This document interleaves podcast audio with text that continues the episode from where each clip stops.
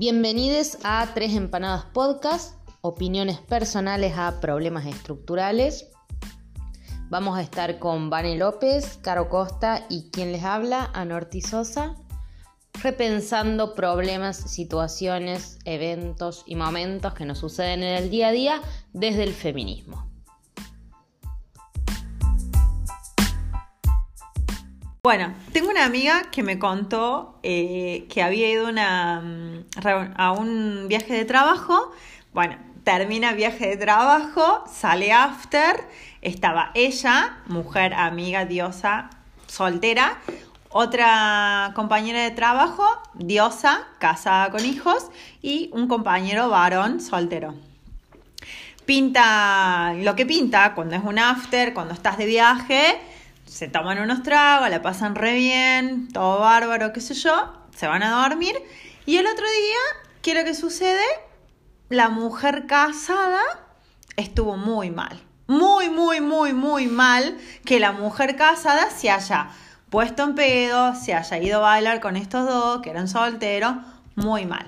Entonces nos preguntamos, ¿Hay como un permiso para la mujer soltera? ¿O, qué hace diferente a la mujer soltera que la mujer casada en, esto de que eh, las mujeres casadas no pueden gozar de ciertas libertades, no pueden gozar de, ciertos... Eh, eso, libertad, libertad, divertirse, salir de joda, tomar algo, pasarla bien, que la mujer casada sí y en realidad yo lo que le decía a mi amiga es que a mí me daba como la, la idea de que a las mujeres casadas se las ve como asexuadas a la vez, como que la mujer casada no tiene deseo, en contraposición de la mujer soltera, que es el monumento al deseo y el sex appeal de la mujer soltera eh, como que circula. ¿Qué, qué de eso? Eh, bueno, yo sostengo la teoría que dije recién, que es que creo que em, la mujer soltera no es propiedad de nadie, por lo cual es seducible para todos, digamos, los varones en este caso. Entonces, hay una, un permiso, si se quiere, de los varones de ser, de, de, tener más eh, deseo, de ser más expresivo porque sos eh, un objeto de, seducción. Y la mujer casada, ¿para qué lo hace si nadie la puede seducir? Entonces, si nadie te puede seducir, quédate en tu casa. Básicamente creo que ahí radica la, como el permiso. Sos soltera, por lo cual puedes ser objeto de cualquiera. Sos casada, sos objeto de uno, ya te tenés que quedar en ese lugar. Es muy interesante lo que vos decís porque me hace acordar que siempre el, el ojo para cuando uno puede, no puede, uno disfruta, no disfruta, quiere, no quiere, está en cómo lo ve otro, digamos. No está en, en yo persona individual, sea casada, sea soltera, tenga 20, tenga 30, tenga 40. Hoy tengo ganas de tomar algo y reírme. Porque creo que es, es transversal a todas las edades y a todos los géneros el decir quiero tomar algo y quiero pasarla bien pero cuando hay ciertas etiquetas, pero están en base en la mirada de otro. De hecho, me pasó en la deconstrucción esta semana de ciertos conceptos de la moda, donde le mando un artículo a una amiga y le digo, mira, qué interesante esto de la deconstrucción de la belleza. Otro tema para otro podcast, claramente. Sí, seguro. Y ella lo que me dice es, al final, ¿para qué tanto? Me dice si a los hombres le gustan igual. Y yo dije, es que el tema no está en qué mira el otro, el hombre o la mujer de vos, el tema está en lo que vos quieras ser y en lo que vos quieras hacer. Entonces, ¿por qué eh, parece que, que si yo eh, genero, genero algo en otra persona, puedo, y si no genero algo en otra persona, no puedo? ¿No hay algo de, mirar más para afuera?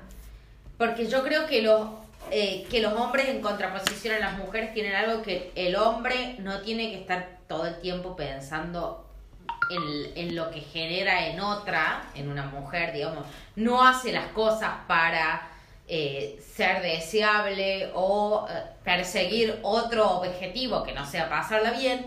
En cambio, en las mujeres se entiende que hacemos lo que hacemos porque tenemos que generar deseo en un otro varón, en general porque Digo, me parece que se plantea mucho más en vínculos sexo afectivos heterosexuales. Entonces, em, me parece que ahí está la diferencia. Se espera que las mujeres la pasemos bien haciendo desear a otro. Y no que las pasemos bien por nuestro propio deseo de pasarla bien. Sí, me parece que yo, yo creo que va por ahí. Creo que va con por, por la difi- no sé si es una dificultad, pero como por el tabú de pensar el deseo de las mujeres y en donde de alguna manera el deseo de la mujer joven es eh, mucho más difícil, por así decir, de, de tapar, porque bueno, hay cierta vitalidad que surge y bueno, ciertos estereotipos de la mujer joven y que en el, y que en el, y que mm, en contrapartida en el deseo de, de, una mujer más, más adulta o de una mujer que ya eh, tiene hijos o forma una familia es mucho más fácil de, de tapar. Y en eso pensaba digo cuántas eh, no sé cuántas películas o cuántas historias que se cuentan en donde el deseo de una mujer adulta circula. Y, y estamos mucho más acostumbradas a ver cómo circulan el deseo de los varones adultos que forman familias, no familia digo, pero que, que tienen como esto de, de dos, de un vínculo con un amante, con otra mujer, digo, como que estamos más acostumbrados a ese tipo de historias que al de historias de mujeres en donde circula el deseo. Y como siempre decimos, cuando hablamos del lenguaje inclusivo, lo voy a traer acá, cuando hay algo que no se nombra o cuando no se representa, pareciera que no existe. Entonces pareciera que el deseo de las mujeres, como más, eh, más grandes o que, o que tienen hijos eh, o que están casadas, no existe. Y no solo el deseo de las mujeres más grandes, sino el deseo de las mujeres en otra cosa que no sea atraer al sexo opuesto. Yo hoy estaba en el trabajo y digo, uy, estoy muerta y ahora me voy a una juntada con eh, me voy a una juntada. Ah, pero qué lindo, ¿qué es eso? ¿Te vas a juntar con un, con un chico? No, no, le digo, me voy a juntar con unas amigas. Ah, no, claro, qué embole. Hacer un podcast feminista. Claro, digo. entonces digo, o sea, si, si solamente mi deseo es válido y yo tengo que tener ganas, si me voy a, juntar a seducir a un varón heterosexual. Si yo me voy a juntar con mis amigas a chupar y a cagarme de risa, no es tan divertido. Porque todas las actividades que tenemos las mujeres tienen que estar destinadas a conseguir una pareja sexoafectiva, garchar y eventualmente tener una familia.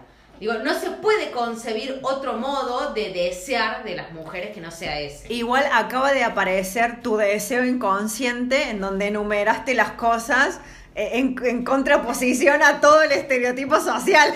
es muy genial. Yo, eh, claro, yo básicamente no me entendieron, ahí rompí eso. O sea, uno, dos y tres, en- socialmente sería tres, dos, uno. claro, lo mío fue garchar, bueno, y eventualmente familia. Eh, Eventualmente. Eventualmente, si no te queda otra, tipo, ya estás muerta en vida. si es posible, no. Si es posible, no. Sí. Pero digo, ¿cómo? O sea, pero fue muy espontánea la, la reacción de.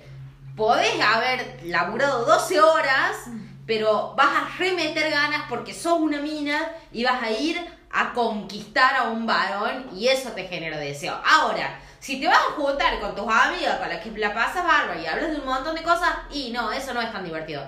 Entonces, ¿cuál es el estereotipo de dónde está la concepción del deseo de las mujeres? Solamente en conquistar. Y cuando conquistamos, estamos muertas. Entonces, cuando conquistamos, tenemos pareja estable, para el resto, digamos, para, para, otros varones, estamos muertas en vida.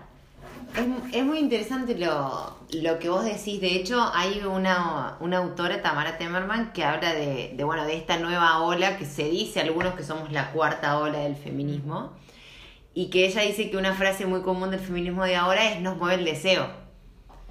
Y, y ella dice como en esto de que vos decís, hace una comparación en su libro, eh, El fin del amor, y hace una comparación diciendo cómo quizás hay cosas más naturalizadas en ciertos géneros que en otros no. Y ella dice, por ejemplo, para los hombres, entre ellos, juntarse con los pibes es lo más divertido. Nunca te dirían qué embole irte a juntar con tus amigas. Para ellos juntarse con los pibes es lo más divertido del mundo, incluso más divertido que quedarse con su pareja, digamos. Incluso más divertido que conquistar una Y mina conquistar nueva. una mujer nueva es juntarse con los pibes. Y ella dice que los, eh, esta lógica heterosexual y heteronormativa entre hombres, significa que si vos sos un hombre y tenés tus amigos y tu partido de fútbol y te vas a querer conquistar a una mujer, está mal. Pero por el contrario, entre los grupos de amigas, que ella hacen, eh, hace mención a su secundario, entre los grupos de amigas, siempre, si vos decías, bueno, nos vamos a juntar y vos decís, uy, pero me salió justo cita con tal, entre las mujeres es como... Era válido cancelar. Obvio, ¿Cómo, no, ¿cómo te vas a juntar con nosotras si tenés la posibilidad de conocer el amor de tu vida? Ah, igual yo odio. Que te- odio ca- que cambien Bueno, reunión de fam- amamos, amiga. amamos a las amigas como vos. No, odio que cambien reunión de amiga por chongo. Bien. Para mí es lo peor Bien. que me puede hacer una amiga. Ama- todos Igual- necesitamos una amiga como Vanessa, No, pero no, ella no. dice que normalmente las mujeres tendemos a aceptar Sí, más esas situaciones. Y lo que ella dice es, parece que todo se remontara, aunque nos hacemos creer un poco más modernos, todos se remontaran a esos bailes donde íbamos con una chaperona a sentarnos a ver A que nos elijan. a quién nos, eligi- nos elegía y al fin a hoy por hoy somos como personas con la jaula abierta, como que tenemos la posibilidad de salir, de hacer, y al final terminamos como inconscientemente por, por todo el condicionamiento social que hay, terminamos diciendo, bueno, podemos salir a vivir el mundo, pero es más cómodo, más fácil por el condicionamiento que tenemos conseguir esa puta pareja que hay y que nos dejen de romper las bolas y de juzgar por todo lo que hacemos. Tengo un ejemplo claro y muy actual de eso. Eh, yo con mis compañeras de trabajo nos juntamos a jugar al fútbol. Todas las semanas, una vez por semana, prepandemia, nos juntamos a jugar al fútbol, un espacio solo de mujeres. Fútbol, tercer tiempo, siempre.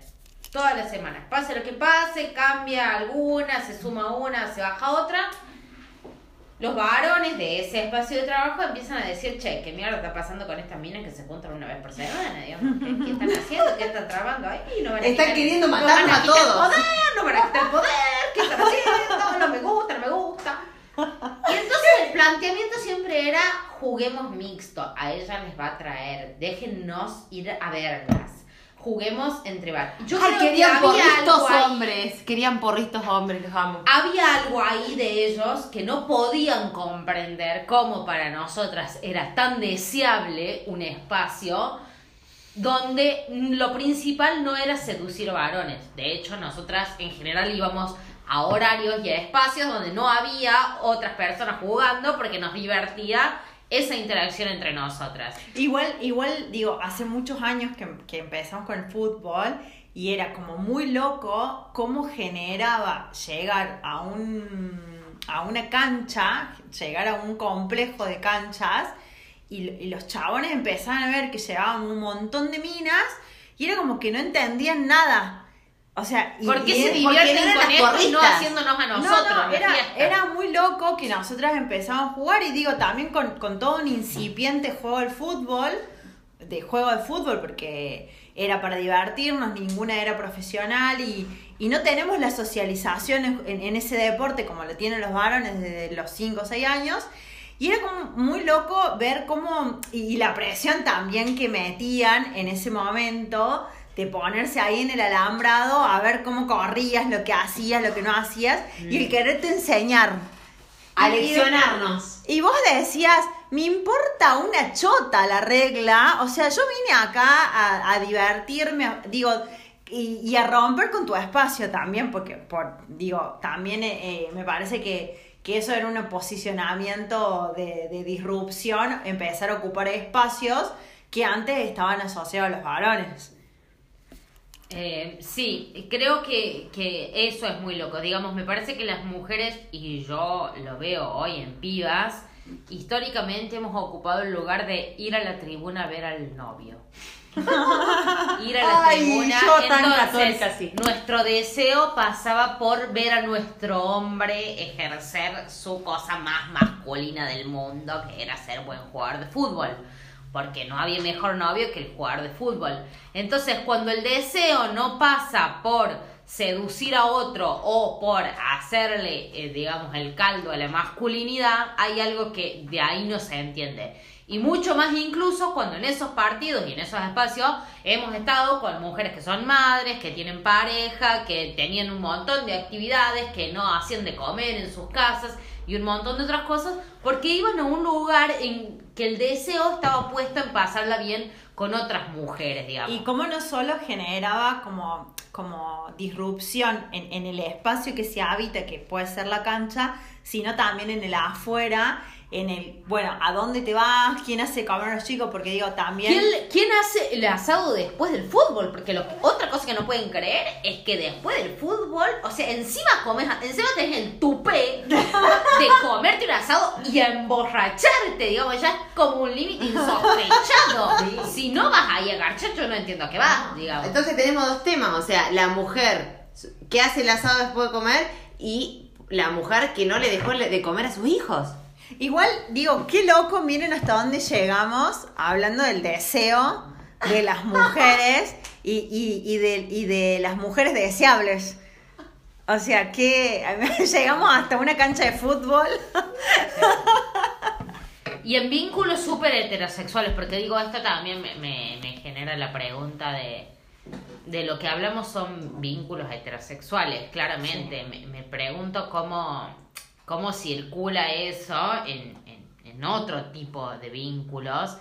Eh, porque yo siempre lo he visto en esa instancia, digamos, de un varón, de una mujer y, de una como mujer heterosexual teniendo que hacer todas las actividades que hace solamente para seducir un varón y un varón pudiendo hacer otro montón de cosas y mientras quizá encontrando una con la que puede, bueno, ya está, como engancharse. Igual yo ahí hago paréntesis en eso que decís siempre lo vemos de las mujeres heterosexual y me parece que, que uno no es muy difícil construir historia y construir narrativa que no sea desde la subjetividad.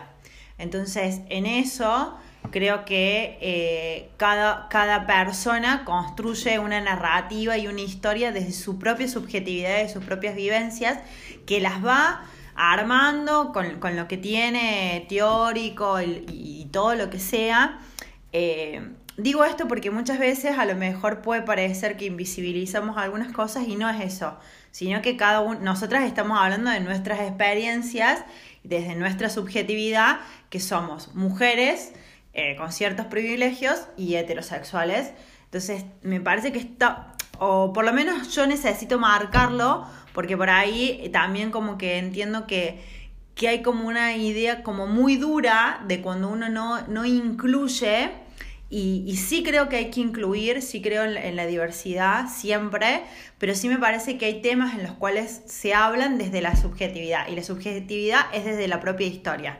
Entonces, cada uno, cada persona tendrá su propia historia y bienvenidas otras historias también. Estas son las nuestras y estos son nuestros atravesamientos subjetivos. Exactamente. Em, con eso creo que no queda mucho para decir. No, la mente no, no, me da para otra cosa. Eh, pero sí eso, digamos, cómo se piensa el deseo de las mujeres cuando no tiene que ver con eh, poder ser sexualizada y pertenecer a un varón. Em, ¿qué, ¿Qué se piensa del deseo de las mujeres cuando no es con el fin de encontrar pareja? con el fin de seducir a un varón. Igual creo que queda para que sigamos este, ¿no? Sí, y también invitamos al que quiera o a la que quiera comentar este podcast y contar quizás a lo mejor, eh, como decías vos, Vanes, otras historias que no sean quizás las nuestras. Como decimos, nosotros hablamos de nuestra historia, pero sería muy interesante si alguien quiere comentar o contarnos otra historia para quizás ir ampliando toda esta visión, porque creo que uno construye y aprende todo el tiempo en base a, no solamente lo que va leyendo, sino a las historias que les van contando y a lo que uno va viviendo. Así que todos, todos invitados a este Tres Empanadas Podcast.